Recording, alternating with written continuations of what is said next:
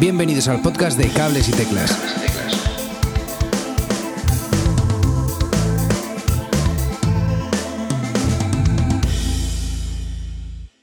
Muy buenas a todos, mi nombre es Edu Herrera, gracias por escuchar Cables y Teclas un día más. Eh, en este episodio, como habréis eh, podido eh, apreciar por, la, por, la, por, el título del capítulo, os quería hablar del, NAM Show de, este año, de 2020. Un NAM Show que, que, como cada año ha vuelto a crecer hasta un 20% respecto al año anterior y es una pasada. Más de 2.000 compañías representadas en, en, el evento y con una audiencia de, de 115.000 personas.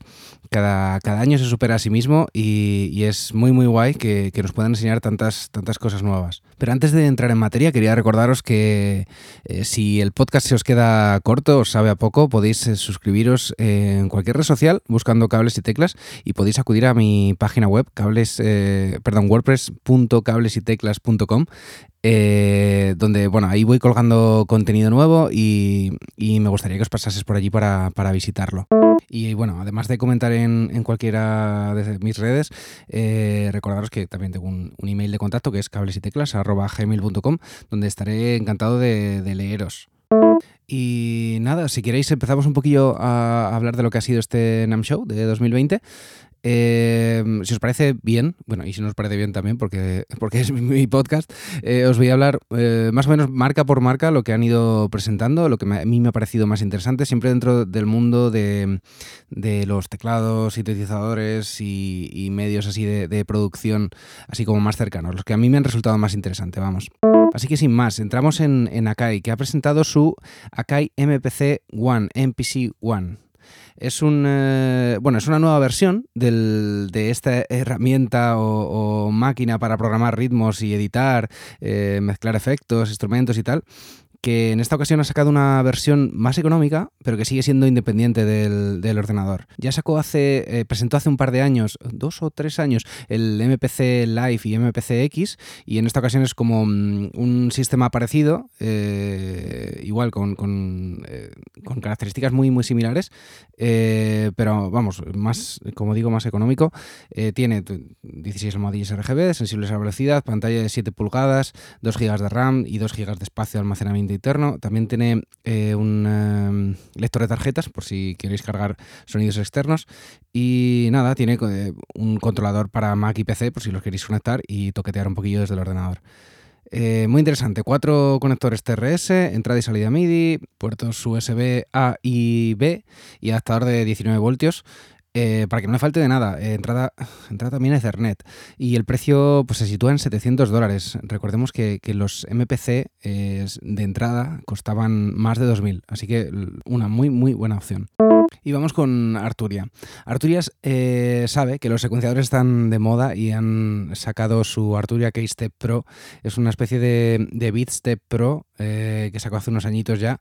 En esta ocasión cuenta, cuenta con eh, cuatro pistas, eh, todas ellas polifónicas, con hasta 16 notas en cada paso funciones de aleatorización y creación de escenas y eh, encadenamiento de patrones. Eh, todo ello se puede eh, almacenar hasta un máximo de 16, 16, proyectos, pero hay que contar también con que, aunque bueno, al fin y al cabo lo puedes conectar a tu ordenador y salvar todos esos proyectos en el ordenador. Son, es un teclado pequeño de 37 teclas pequeñas, pero con velocidad y aftertouch. También se puede utilizar como, como controlador y respecto al tema de conexiones va bastante bien. Lo puedes conectar mediante MIDI, USB, está bastante, bastante completito. En cuanto al precio son 349 euros su precio de salida. Pero además ha presentado eh, su nuevo Keylab Essential 88, un teclado controlador de 88 teclas eh, con un peso bastante ligerito, 8,5 kilos, es bastante, bastante ligerito la verdad. Eh, cuenta nada con un teclado eh, imitación de piano, que por lo visto funciona bastante bien. Eh, tiene controladores tipo pads, tiene 8 pads eh, sensibles a velocidad y presión, 9 faders y 9 controladores rotatorios, 9 knobs, digamos. Eh, y aparte, el software de Ableton ah, perdón, de Ableton Live y Grand Piano Model, entre, entre otros, que es el software que incluye Analog Lab. Salida MIDI, conexión MIDI a USB, muy, muy, muy completo este, este teclado. Su precio de salida van a ser 399 euros. Y pasando ya de Arturia, nos vamos a Audient, que ha presentado dos nuevos interfaces móviles bastante, bastante chiquititos. Os voy a dejar una, un enlace en las notas del episodio. Son muy curiosos porque están como muy orientados al mundo de podcasting o de la radio, eh, digamos en exteriores. Básicamente porque pueden, eh, pueden transportarse muy, muy bien. Son muy ligeritos, muy pequeños y prometen una calidad eh, decente. En su página web puedes ver que, que, bueno, que están muy, muy, muy orientados al podcasting pero por supuesto tú puedes, puedes grabar eh, absolutamente lo que quieras. Eh, incluyen dos entradas y dos salidas y, tiene una función eh, muy curiosa que se llama Smart Gain, que se encarga de ajustar automáticamente la ganancia de los micrófonos. En cuanto empiezas a grabar y, y, empieza a recibir sonido, ajusta la ganancia para que no para que esté, digamos, nivelada. Incluso le puedes eh, asignar que, ambos canales eh, tengan una, ganancia compensada, digamos, como, como muy orientada a cuando vas a hacer una entrevista a alguien, tienes dos micrófonos y, y quieres que, que en ambos se escuche finalmente igual. Eh, va a ser interesante eh, poder grabar eh, con un interfaz tan chiquitito en un iPad directamente o en un Mac He estado mirando un poquillo las características y esperaba encontrar que tuvieran batería, pero no, finalmente van alimentadas por, por USB. Así que, así que bueno, tendrán que ir siempre, siempre, siempre conectadas. Pero, pero bueno, es interesante, son, son desde luego unas, unas buenas, buenas alternativas. Eh, sus precios de salida van a estar desde 119 euros, eh, la versión más económica, y 189 la siguiente, la Evo 8 y pasamos a hablar de Avid. Eh, ha presentado eh, un nuevo interfaz, el Pro Tools MTRX Studio y un nuevo chasis. Eh, este chasis sirve únicamente para guardar tu tarjeta HDX y un Mac mini. básicamente, para que os hagáis una idea de lo que estamos hablando, el interfaz, el chasis, la tarjeta HDX y la licencia de Pro Tools van a valer 10.000 dólares. Ahí es nada. También ha presentado una mm, eh, superficie de control, digamos, eh, se llama Avid S 4 perdón, y básicamente es un control para orientado al directo. Como novedad en cuanto al software, nos eh, comenta que la, la, versión de Pro Tools de este año va a incluir la nueva funcionalidad que se llama Folder Tracks, que bueno, permite, digamos, agrupar pistas por, por, carpetas, digamos, y asignarles funciones semejantes y control de buses eh, en grupo y tal. Bueno, está interesante y se, le llevaba muchos años pidiendo. Y vamos a hablar de, de Korg. Korg ha lanzado eh, una reedición del MS-20, ya lanzó unas cuantas, eh, que si en versión módulo, que si en versión teclado mini, pero en este caso es en, el, tamaño original, en el, mismo que, se lanzó en el año 78. solo que esta vez se puede elegir en, en, cuatro colores diferentes. Está el original, que era el negro, en blanco, en un color así como verde militar y, en color azul.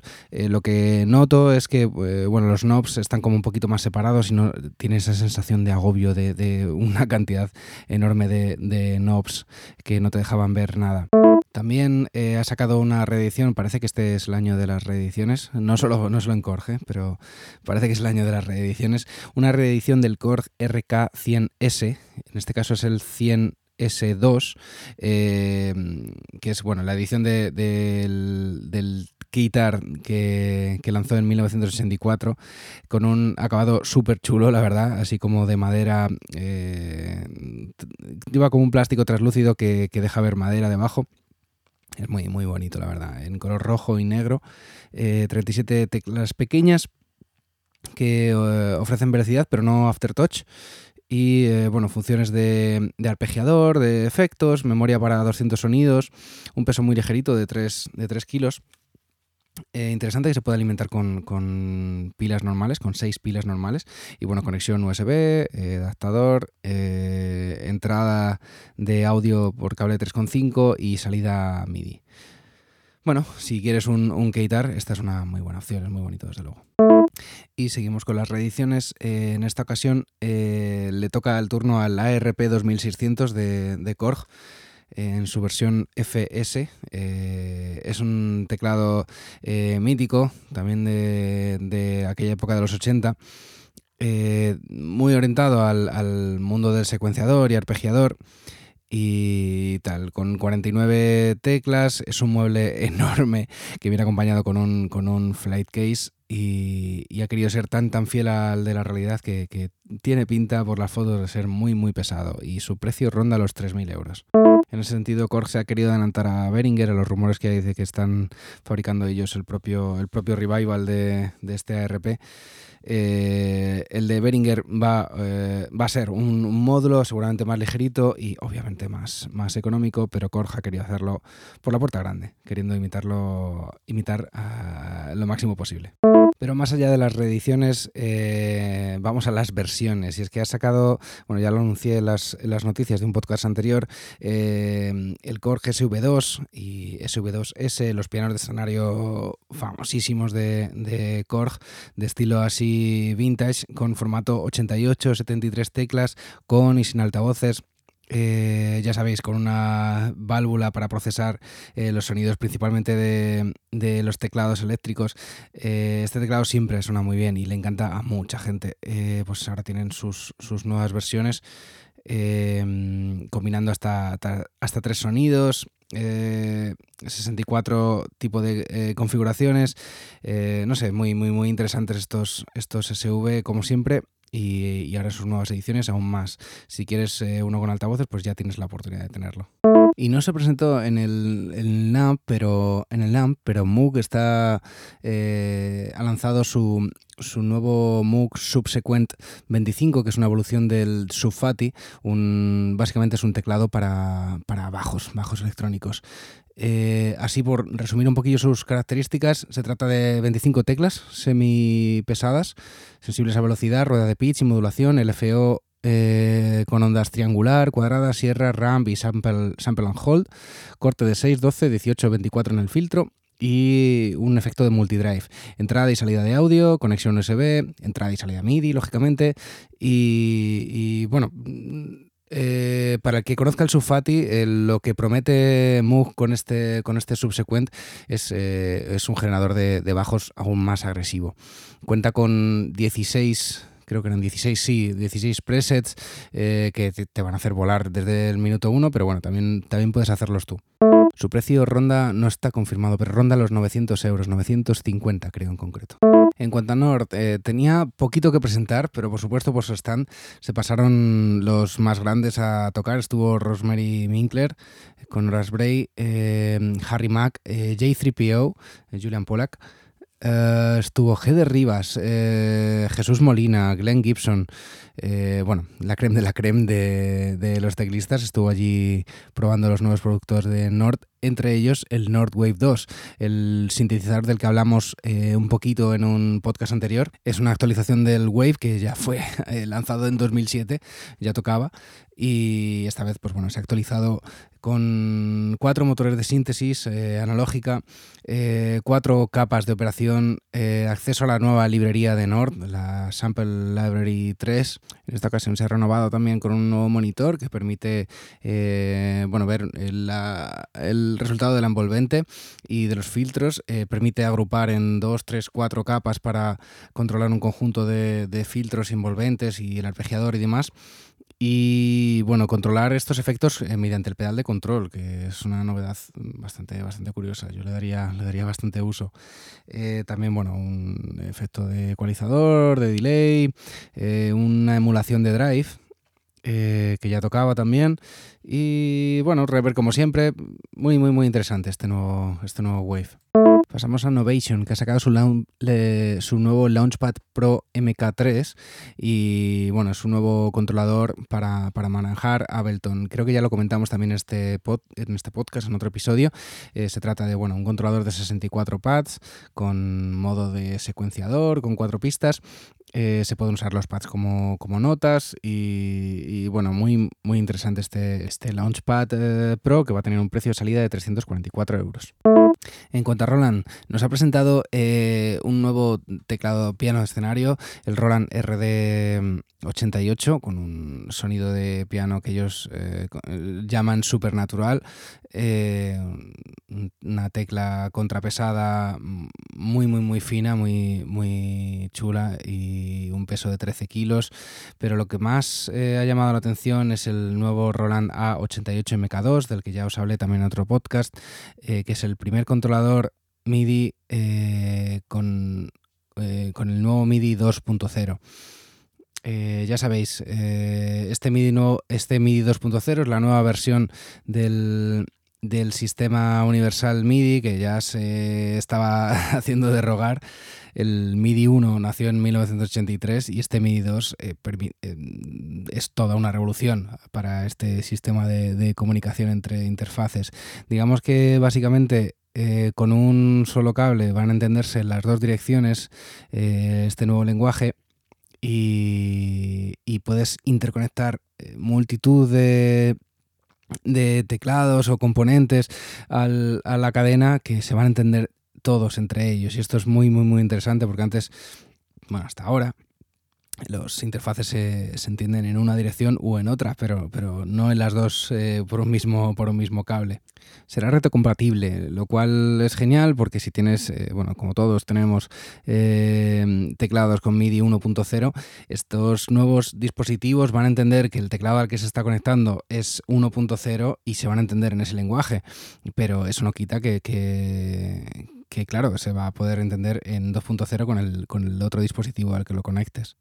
Otras de las características de este MIDI 2 serán bueno, la, mejora en, las velocidades de sincronización, que bueno, sobre todo cuando hay mucha carga de trabajo en el MIDI 1 se empieza a notar eh, un control ampliado eh, para cada nota, digamos, y una, eh, sobre todo el tema de la resolución, me parece lo más, lo más destacable, que hasta ahora eran 7 bits con valores de 0 a 128 y ahora en 16 esos mensajes se amplían hasta los 16.300, lo cual no sé, te da una, una amplitud eh, de resolución eh, fantástica que para, que para teclistas nos va a venir muy, muy bien.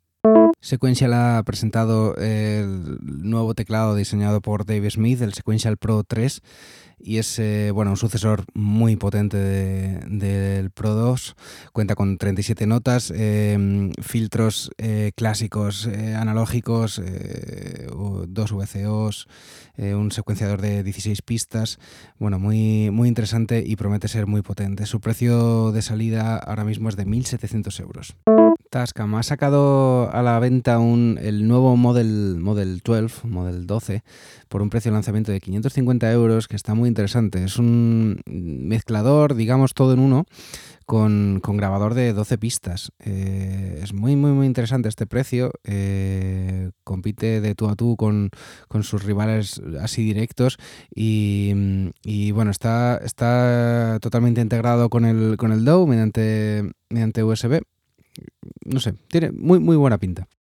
Waves, eh, acabamos ya con ellos. Eh, ha lanzado su, nuevo controlador. Eh, es un controlador de mezcla indicado para, directos con 16 faders motorizados. Conexión por, USB y, todavía no se sabe el precio de, lanzamiento. También ha presentado el, el nuevo vocoder, el software de, de Obox, eh, se llama Obox Vocal Resynthesizer y actúa como mm, vocoder, tollbox, armonizador, control de pitch, arpegiador. Su precio de salida parece que va a ser de 149 eh, euros y, y, bueno, ya está disponible también en la suite de Waves. Se me olvidaba, Audio eh, ha presentado su, su, instrumento, su nuevo instrumento de, viento, electrónico de viento que se llama Silfio.